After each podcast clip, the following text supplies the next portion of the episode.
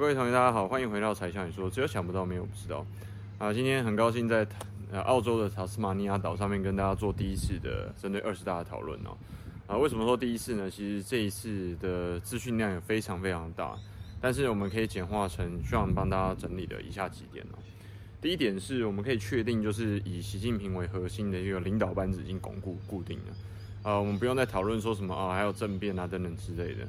这边请注意一下，呃，很多大陆的同学，这个小铁都会说啊，像这边有什么，呃，呃，阴谋论啊等等之类，没有。我们讨论的说政治斗争很简单，就在讨论他们政治内部的共产党派系之间的斗争。那谁赢了谁就上位，很简单，没有说什么暗杀什么，我们不讨论那些东西，因为没有办法验证，也没有办法确定到底谁是赢的，谁是输的，还有这些东西都是。我们说的这种政治的政治八卦，这个讨论的没有意义，所以这是第一点哦。习核心已经确定了。第二件事情是，习核心确定之后呢，它另外一个确定是以党为核心。以党为核心的意思是什么呢？以党为核心的意思就是说，呃，中国共产党就是全中国大陆最高的权力机关，权力的来源，它的权力来源甚至都已经不来自于人民本身了。所以呢，你其他的这个法治啊、宪法等等之类。我们在之前所看到所谓这个社会主义核心价值观这些东西，其实那都是，呃，说说而已啦。啊，其实最重要的事情就是以党为核心的这个统治团体已经确立了，没有东西是凌驾于党之上，所有东西都在党之下，包含法律、包含宪法等等之类的，这是另外一个可以确定的一件事情哦。那。你可能说啊，没有啊，这个这个我们慢慢在讨论，但是这个在文件里面其实写的非常清楚的。那我们现在可以看得出来呢，这个中国共产党很多的过往的原则跟默契守则，其实在这一次的二十大里面都打破了。第一个打破的就是习近平他自己本身的任期嘛，那任期已经打破，就是呃十年连续两任十年结束应该要下，还有这个六六上七下，七上八下。这一种呃，过去党内的这些政治的任期的默契，也可以说某程度它就是一种社会的契约，也已经消失了。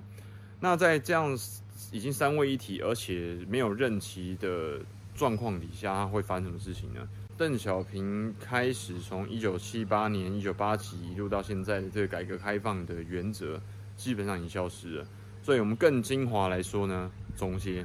就是邓小平所设下的这一个原则，整个完全消失。所以终结来说，邓小平的时代结束了。那邓小平的时代代表什么意思呢？它就是四个字：改革开放。改革开放整体来说已经消失了。你你会说，怎么可能？像这个东西，你鬼扯啊！这个他怎么可能在走回头路呢？没有，你先不要这么急着判断这件事情。我刚刚一个个这样解释是有原因的。他不是说哦，我今天看到一个迹象，比如说习近平打破呃这个他的任期，但是这全部总和的归因之后，我们才这样判断。那为什么这样说呢？当然，我们刚刚讲了他的任期制，然后党内的这个核心的契约，这种社会契约跟呃政治的默契打破了。然后第三个，你要看一下整个目前中国大陆它的状整个状况是怎么样，我们来看一下。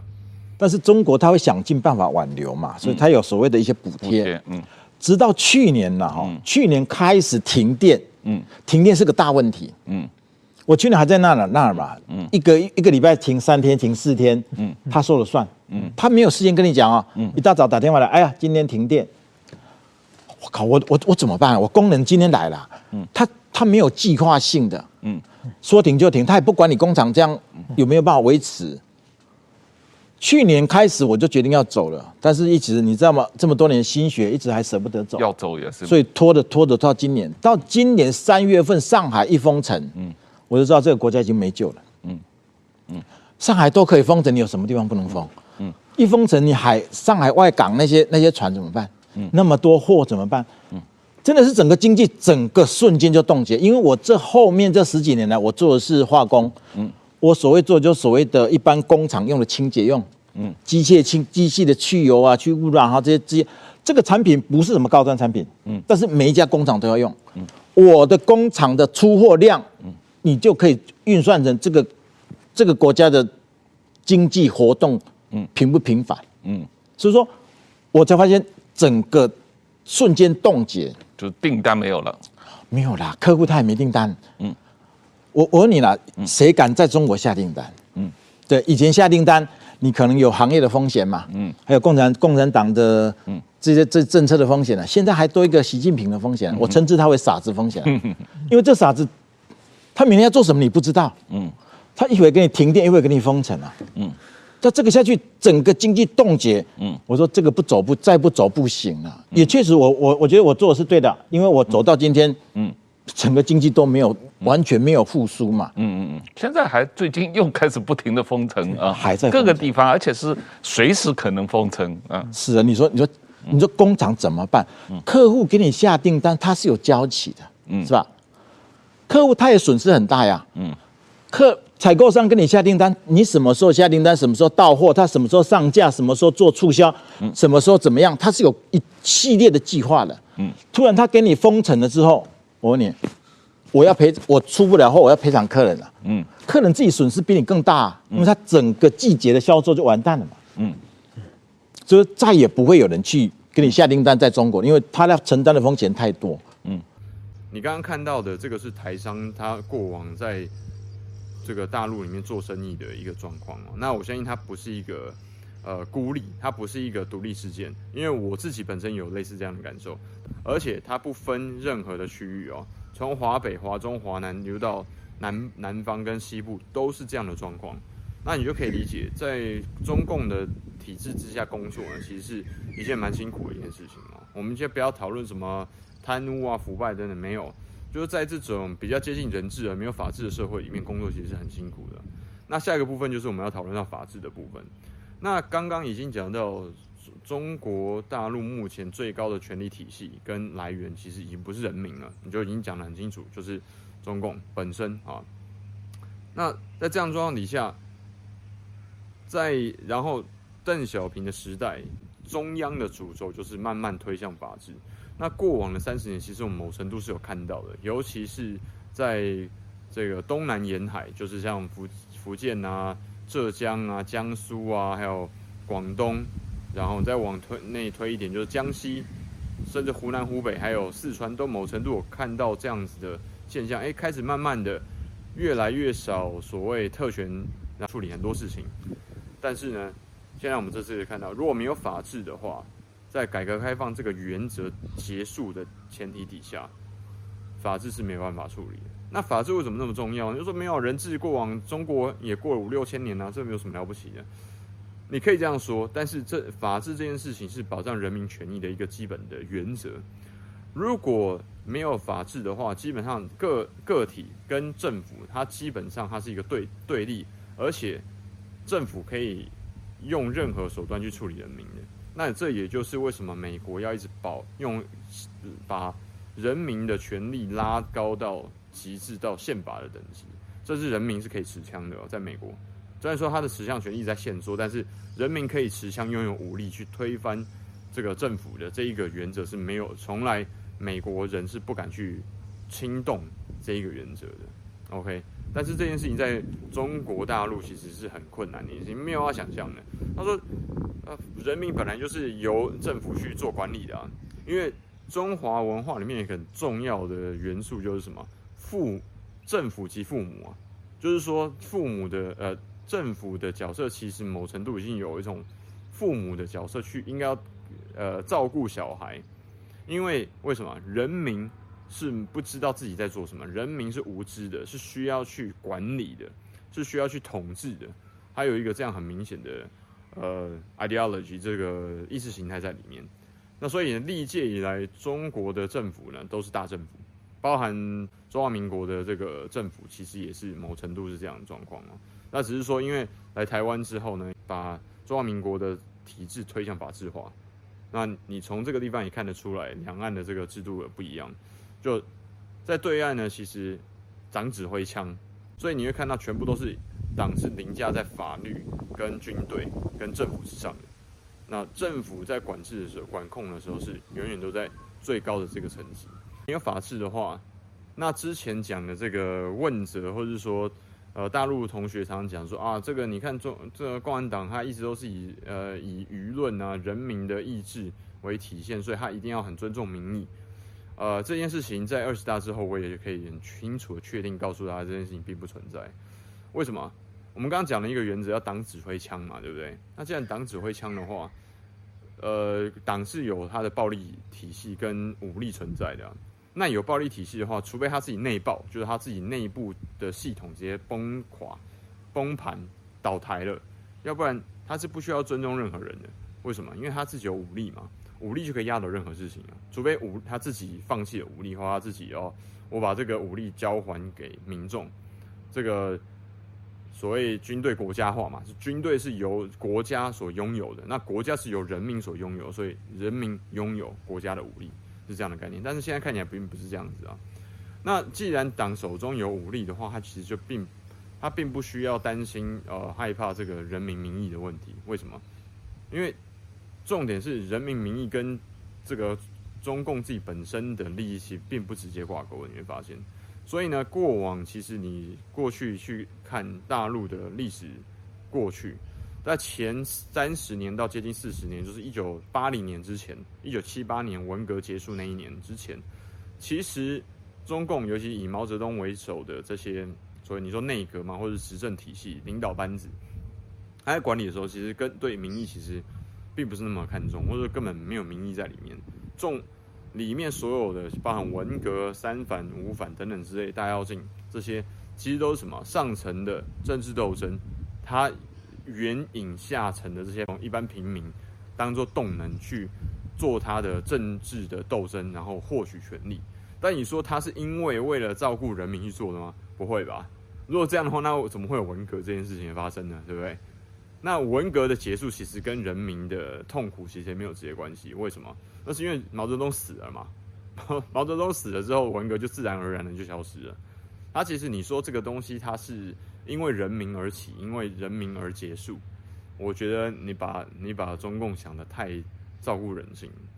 那接下来你说哦，那如果中共他不需要去担心人呃担心这个民意的话，那下一步他会做什么事情？有一些对岸的大陆的小铁啊，就会说没有啊，你看我们这个党有极强的自我纠错机制、自我纠错能力。各位，这个这句话的天真跟无邪，我已经没有办法解释了。这个真的是很天真无邪。中共本身是由人组成的一个政治组织嘛，没有错，这个我们可以确定。但是你要知道，人。人是有人性的，人性里面有一个重点就在于自我纠错并不存在。为什么？如果需有人有能够长期一个组织长期都有自我纠错能力，这是他的天性的话，那就不需要三权分立、五权宪法了嘛，对不对？那你需要什么？你需要什么中纪委啊？你不需要纪委了嘛？纪委直接裁撤掉，因为你们中这个中共本身每个党员都有非常清楚啊。你说党性嘛？那党性既然里面包含了。自我纠错的话，那代表说这批人是反人类，他根本不属于人类的范畴嘛。因为人本身他是，我们不要说这是负面还是正面的，人是有惰性的。那这个惰性体现在组织范畴、群体、团团队的范畴里面呢，还是什么？它就有一个团队的惰性。团队的惰性里面包含说，人如果可以不要廉洁，我如果可以自己自己贪污自己爽，我就一定会贪污自己爽。你不能够去测试人性。就跟你看狗，你看养一只狗，对不对？狗，你若狗它是不会吃饱的，因为它的中枢神经里面饱足这个东西并不存在。你如果一直给它狗食，一直喂它，它会吃吃到它撑死为止。你说这是坏吗？还是这是呃邪恶、贪婪？不是，你不应该这样说，这是狗的天性。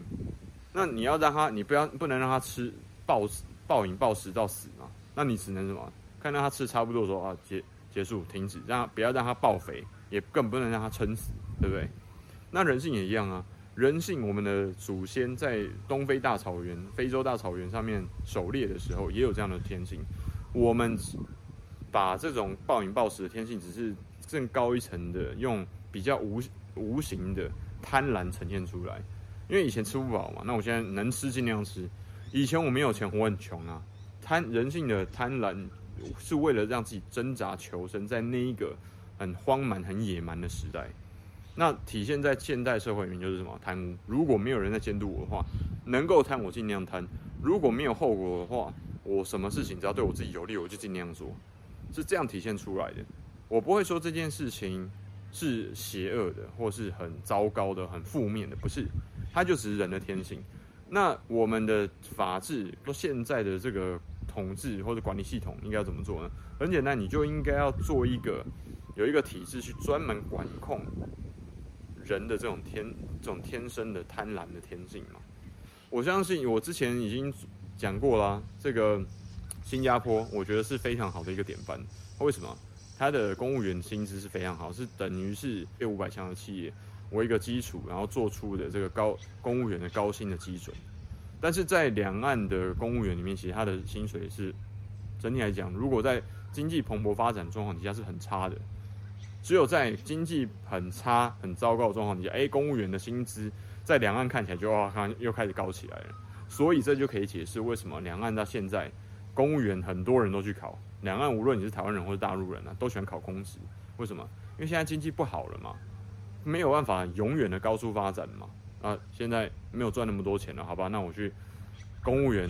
体大陆要体制内旱涝保收的铁饭碗，那看起来就比旁边隔壁的去做那个民营公司的老板好很多，所以这是一个人性的贪婪。那你怎么可能有办法期待一个人或是一个组织自我问责呢？这个 accountability 是不可能的事情。我对人性没有那么高的期待，同样的，我对共产党的人性也没有那么高的期待。这不是看清共产党以后，是污蔑共产党，这纯粹只是一个人性而已。呃，会怎么样的发展呢？我们在二十大之后的五年会清越清楚的看到。我以下总结有三个，呃，我自己个人的观察可能的发展哦。第一个是在改革开放跟邓小平政策的延续终止之后呢，有可能它会接下来开始渐渐的变成有新这个计划经济的属性的规划。你不要说不可能哦，因为。我们刚刚已经讲了嘛，在二十大之后，党是唯一的存在，是唯一的权力机关跟权力的来源，也不需法律是没有办法去控制这党跟这核心领导干部的。那要怎么做就怎么做啊，对不对？这是第一点。但它怎么样体现出来，我们不知道。但是你会发现，开始的的的确确有一些可能，呃，类似像以前的这种粮票啊，可能但这种电子化的方式会出现，或者说你用。计划经济用呃以物易物或是以票易物的方式会慢慢出来，这个我慢慢来看。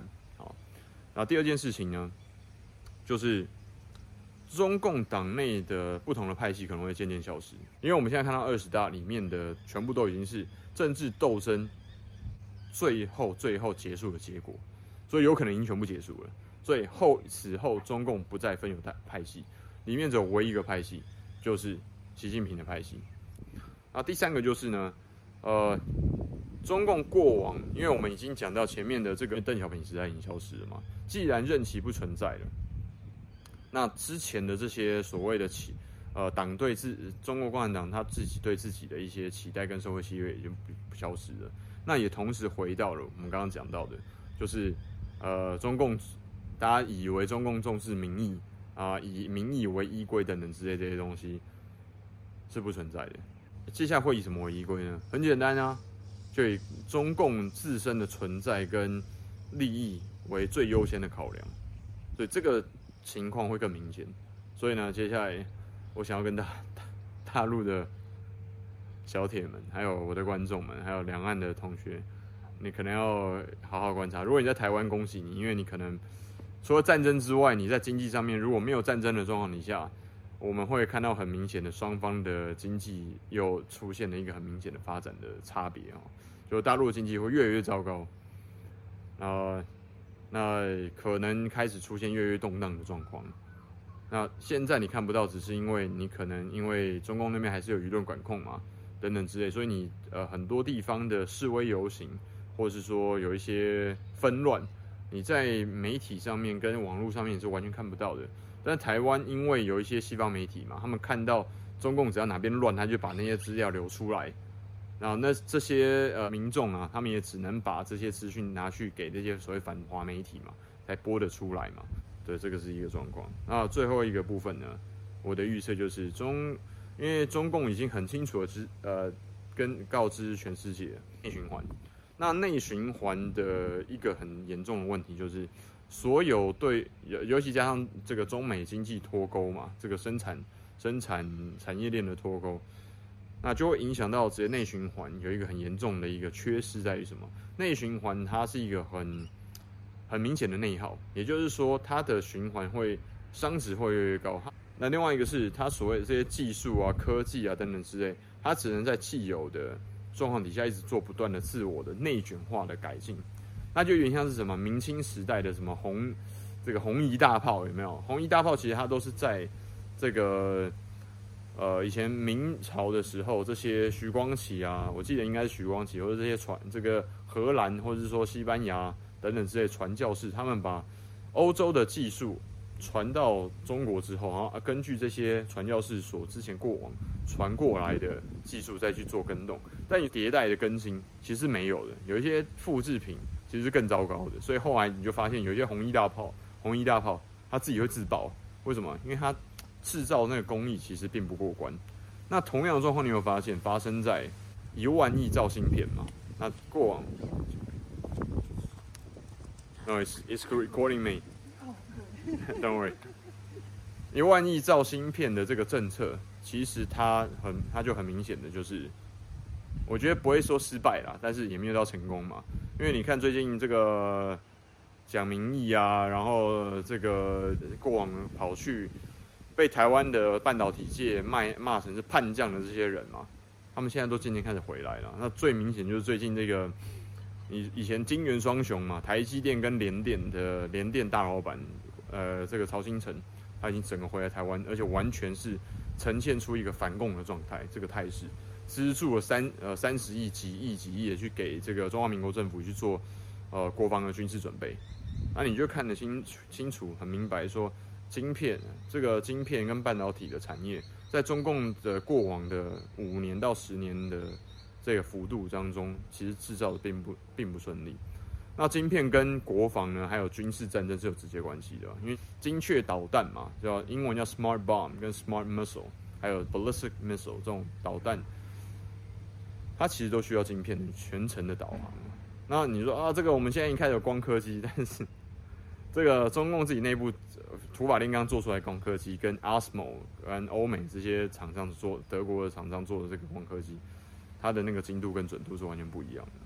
所以这个是我们很清楚看到，未来我像自己本身的这个呃评判哦，这一部分两岸很有可能会，两岸很有可能会出现战争的状况。是如果不是全面战争，那至少是局部战争的状况。那局部战争你现在可以看，就是像这个乌俄战争，其实就一个很明显的，它不是一个全面战争，它不是全面战争的意思叫总体战啊，就是打到死为止，不是，它是某层双方都很有克制的。都某程度有战争的社会契约里面啊，我不打你的什么东西，我不打你的贫民区，我也不打你的什么这个民生必须的这个设施，我不会去做这种平民屠杀的行为，但是我一样继续打。然后双方是有限度的这种战争，所以它的烈度跟呃范围其实都跟过往第二次世界大战这种所谓总体战来说，都烈度跟广度都降低很多。但它就是一种，它就是一场战争啊。那那场战争对于当地的人民来说是一件非常非常痛苦的事情，因为如果它不是总体战，总体战打四年就结束了嘛。他可能如果他打了五年呢，他打了十年呢，对不对？他是有可能在这么小的范围之内，他一直持续打，一直打，一直打，就要变成某程度的这种呃全面性的，但是有烈度很低的战争。战争是有会死的，对不对？子弹打过来，虽然说他只会在那个地方打，但你如果不小心经过呢，对不对？那你是不是容易容易就死在那个死在当场？人命是不是还会损失？他还是会的。所以以上呢是徐暘本身在二十大之后对于这个中共目前的国家体制跟未来的呃经济发展跟政治发展一点点的小小看法。那我希望这些事情都不要成真，因为这些事情成真之后，中国大陆的无论市场或是民间的社会压力、生存的压力都会变得无比的巨大。所以如果你是对岸的同胞的话，唉，不想这样讲，但是 run 吧，赶快 run 吧，因为 run 对你来讲可能会比较好一些，就是在生存上面的压力跟养养家活口啊，对小孩子的发展可能会比较好。